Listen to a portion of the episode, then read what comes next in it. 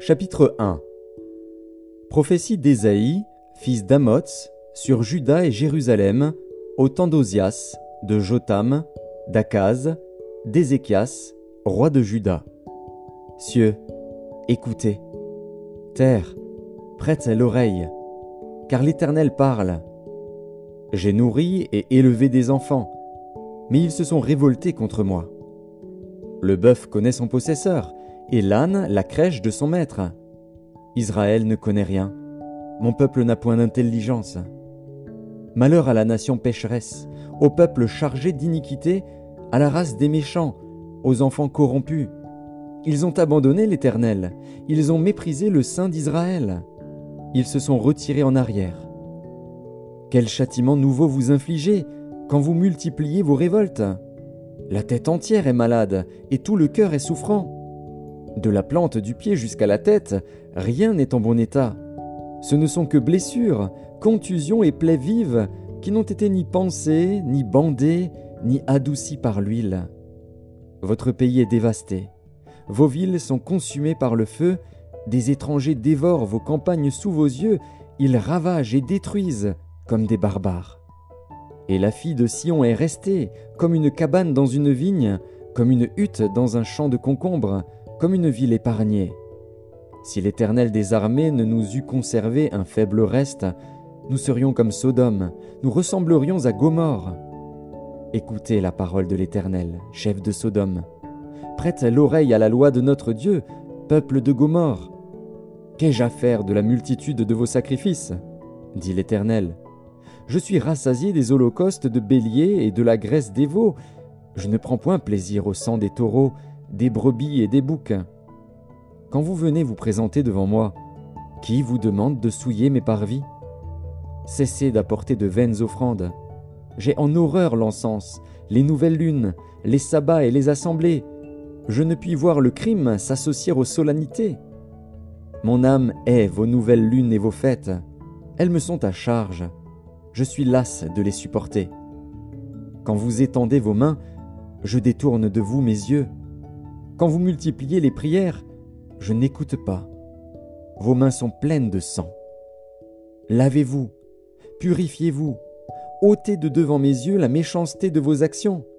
Cessez de faire le mal. Apprenez à faire le bien, recherchez la justice, protégez l'opprimé. Faites droit à l'orphelin, défendez la veuve. Venez et plaidons, dit l'Éternel. Si vos péchés sont comme le cramoisi, ils deviendront blancs comme la neige. S'ils sont rouges comme la pourpre, ils deviendront comme la laine. Si vous avez de la bonne volonté et si vous êtes docile, vous mangerez les meilleures productions du pays. Mais si vous résistez et si vous êtes rebelle, vous serez dévorés par le glaive, car la bouche de l'Éternel a parlé. Quoi donc? La cité fidèle est devenue une prostituée. Elle était remplie d'équité, la justice y habitait, et maintenant il y a des assassins. Ton argent s'est changé en scorie, ton vin a été coupé d'eau. Tes chefs sont rebelles et complices des voleurs. Tous aiment les présents et courent après les récompenses. Ils ne font pas droit à l'orphelin, et la cause de la veuve ne vient pas jusqu'à eux. C'est pourquoi voici ce que dit le Seigneur, l'Éternel des armées, le fort d'Israël. Ah, je tirerai satisfaction de mes adversaires, et je me vengerai de mes ennemis. Je porterai ma main sur toi, je fonderai tes scories, comme avec de la potasse, et j'enlèverai toutes tes parcelles de plomb. Je rétablirai tes juges tels qu'ils étaient autrefois, et tes conseillers tels qu'ils étaient au commencement. Après cela, on t'appellera ville de la justice, cité fidèle. Sion sera sauvé par la droiture, et ceux qui s'y convertiront seront sauvés par la justice. Mais la ruine atteindra tous les rebelles et les pécheurs, et ceux qui abandonnent l'Éternel périront. On aura honte à cause des térébintes auxquelles vous prenez plaisir, et vous rougirez à cause des jardins dont vous faites vos délices. Car vous serez comme un térébinthe au feuillage flétri, comme un jardin qui n'a pas d'eau. L'homme fort sera comme de l'étoupe, et son œuvre comme une étincelle. Ils brûleront l'un et l'autre ensemble, et il n'y aura personne pour éteindre.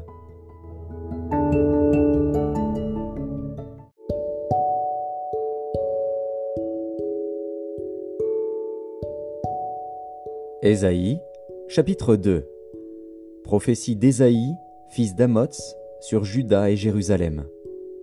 Il arrivera, dans la suite des temps, que la montagne de la maison de l'Éternel sera fondée sur le sommet des montagnes, qu'elle s'élèvera par-dessus les collines, et que toutes les nations y afflueront. Des peuples s'y rendront en foule, et diront, Venez, et montons à la montagne de l'Éternel, à la maison du Dieu de Jacob, afin qu'il nous enseigne ses voies, et que nous marchions dans ses sentiers. Car de Sion sortira la loi, et de Jérusalem la parole de l'Éternel. Il sera le juge des nations, l'arbitre d'un grand nombre de peuples. De leurs glaives ils forgeront des hoyaux, et de leurs lances des serpes. Une nation ne tirera plus l'épée contre une autre, et l'on n'apprendra plus la guerre. Maison de Jacob, venez, et marchons à la lumière de l'Éternel. Car tu as abandonné ton peuple, la maison de Jacob, parce qu'ils sont pleins de l'Orient et adonnés à la magie comme les Philistins, et parce qu'ils s'allient aux fils des étrangers. Le pays est rempli d'argent et d'or, et il y a des trésors sans fin. Le pays est rempli de chevaux, et il y a des chars sans nombre. Le pays est rempli d'idoles. Ils se prosternent devant l'ouvrage de leurs mains, devant ce que leurs doigts ont fabriqué. Les petits seront abattus, et les grands seront abaissés. Tu ne leur pardonneras point. Entre dans les rochers, et cache-toi dans la poussière, pour éviter la terreur de l'Éternel et l'éclat de sa majesté. L'homme au regard hautain sera abaissé, et l'orgueilleux sera humilié. L'Éternel seul sera élevé ce jour-là. Car il y a un jour pour l'Éternel des armées contre tout homme orgueilleux et hautain, contre quiconque s'élève, afin qu'il soit abaissé. Contre tous les cèdres du Liban, hauts et élevés, et contre tous les chênes de Bazan. Contre toutes les hautes montagnes, et contre toutes les collines élevées. Contre toutes les hautes tours, et contre toutes les murailles fortifiées. Contre tous les navires de Tarsis, et contre tout ce qui plaît à la vue. L'homme orgueilleux sera humilié, et le hautain sera abaissé. L'Éternel seul sera élevé ce jour-là. Toutes les idoles disparaîtront. On entrera dans les cavernes des rochers et dans les profondeurs de la poussière pour éviter la terreur de l'Éternel et l'éclat de sa majesté quand il se lèvera pour effrayer la terre.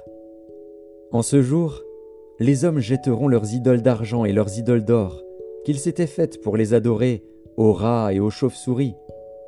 Et ils entreront dans les fentes des rochers et dans les creux des pierres pour éviter la terreur de l'Éternel et l'éclat de sa majesté quand il se lèvera pour effrayer la terre. Cessez de vous confier en l'homme, dans les narines duquel il n'y a qu'un souffle, car de quelle valeur est-il?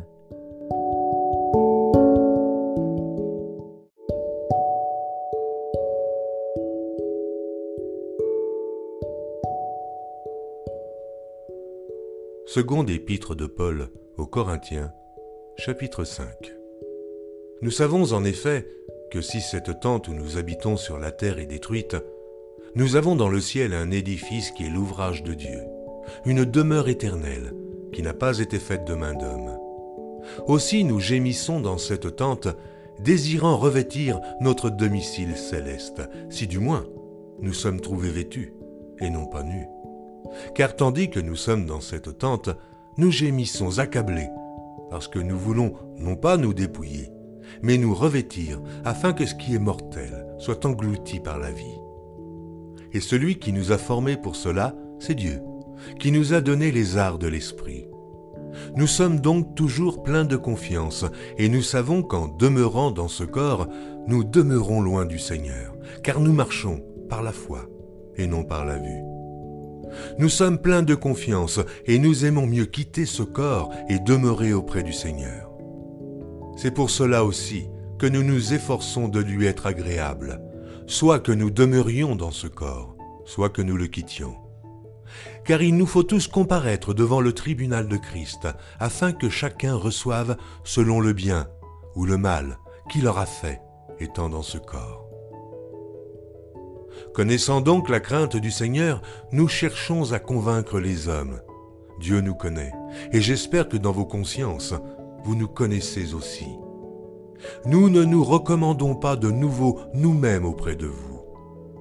mais nous vous donnons occasion de vous glorifier à notre sujet, afin que vous puissiez répondre à ceux qui tirent gloire de ce qui est dans les apparences et non dans le cœur. En effet, si je suis hors de sens, c'est pour Dieu. Si je suis de bon sens, c'est pour vous. Car l'amour de Christ nous presse, car nous estimons que si un seul est mort pour tous, tous donc sont morts, et qu'il est mort pour tous, afin que ceux qui vivent ne vivent plus pour eux-mêmes, mais pour celui qui est mort et ressuscité pour eux. Ainsi, dès maintenant, nous ne connaissons personne selon la chair. Et si nous avons connu Christ selon la chair, maintenant nous ne le connaissons plus de cette manière. Si quelqu'un est en Christ, il est une nouvelle créature. Les choses anciennes sont passées. Voici, toutes choses sont devenues nouvelles. Et tout cela vient de Dieu, qui nous a réconciliés avec lui par Christ et qui nous a donné le ministère de la réconciliation. Car Dieu était en Christ, réconciliant le monde avec lui-même, en imputant point aux hommes leurs offenses. Et il a mis en nous la parole de la réconciliation. Nous faisons donc les fonctions d'ambassadeurs pour Christ, comme si Dieu exhortait par nous. Nous vous en supplions, au nom de Christ, soyez réconciliés avec Dieu. Celui qui n'a point connu le péché, il l'a fait devenir péché pour nous, afin que nous devenions en lui justice de Dieu.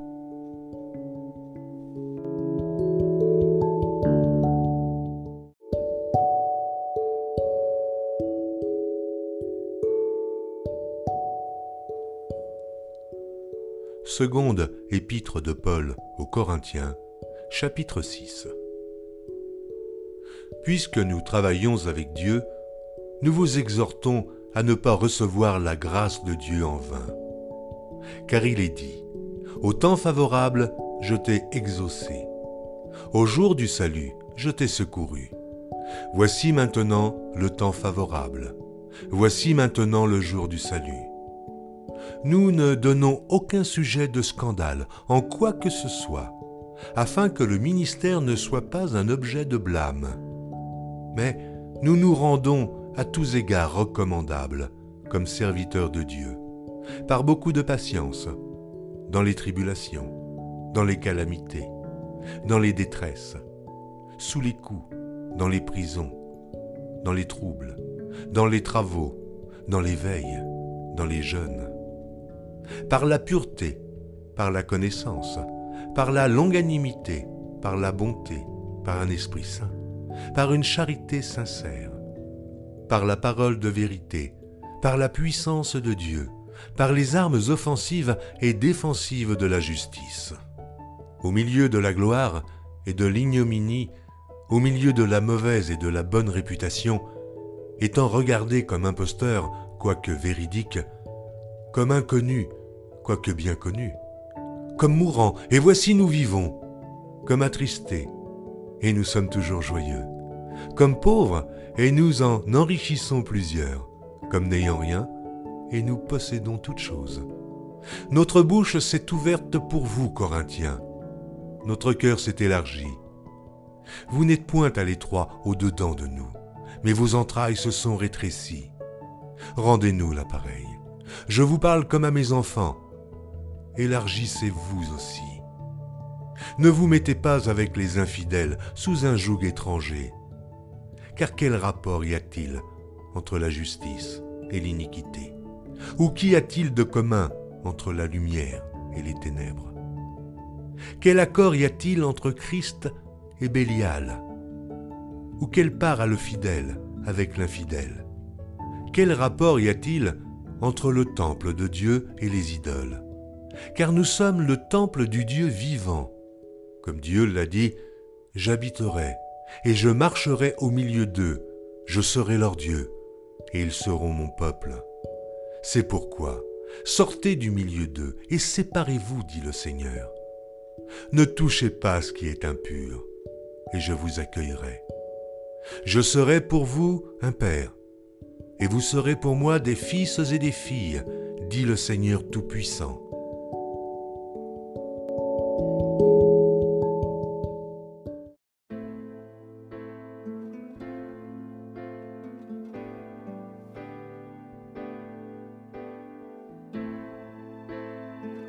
Psaume 105 Louez l'Éternel, invoquez son nom, faites connaître parmi les peuples ses hauts faits, chantez chantez en son honneur, parlez de toutes ses merveilles. Glorifiez-vous de son saint nom, que le cœur de ceux qui cherchent l'Éternel se réjouisse.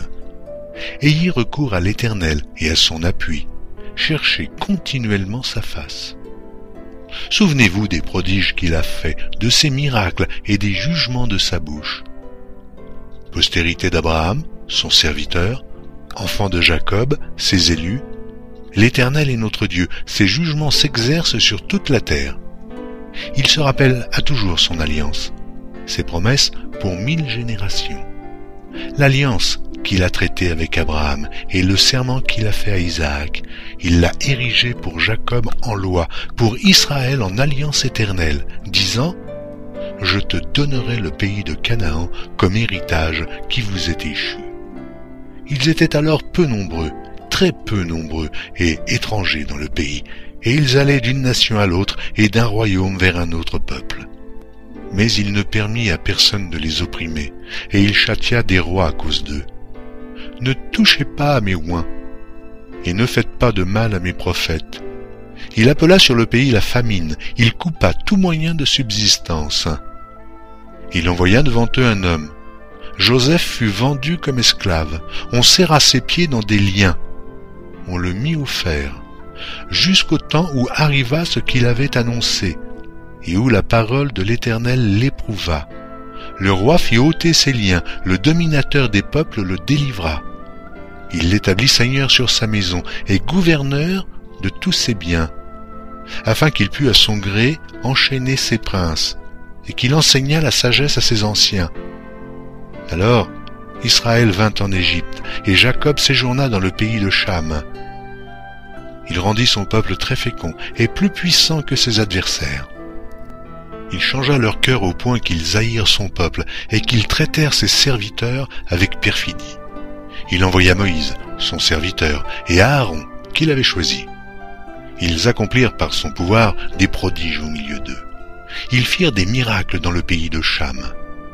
Il envoya des ténèbres et amena l'obscurité, et ils ne furent pas rebelles à sa parole il changea leur eau en sang et fit périr leurs poissons. Le pays fourmilla de grenouilles jusque dans les chambres de leur roi. Il dit, et parurent les mouches venimeuses, les poux, sur tout le territoire. Il leur donna pour pluie de la grêle, des flammes de feu dans leur pays.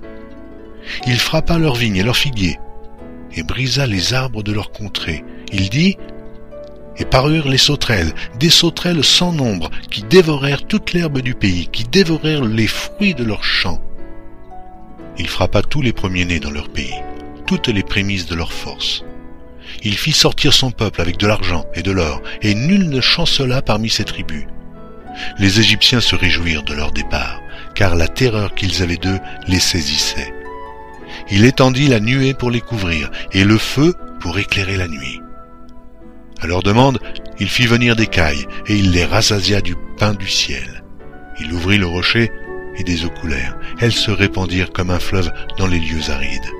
Car il se souvint de sa parole sainte et d'Abraham, son serviteur.